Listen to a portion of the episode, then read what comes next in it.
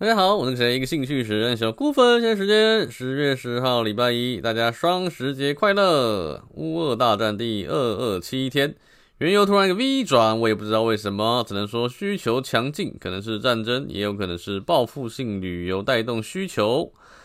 小麦持续上涨啊，一样月线以上都可以继续抱着。比特币现价万九，一样跟着美股涨跌，黄金跟着美股弹上去，又跌了下来。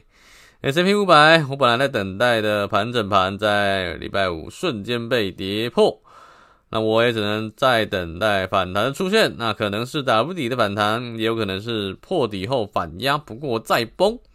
总之不追空，等反弹。特斯拉破二六零，直接形成大 M 头，我认为可能破二零七后有一波强弹。台积电一定是跟着美股挑战前低啊，但是还是有反弹的机会。反弹后再空。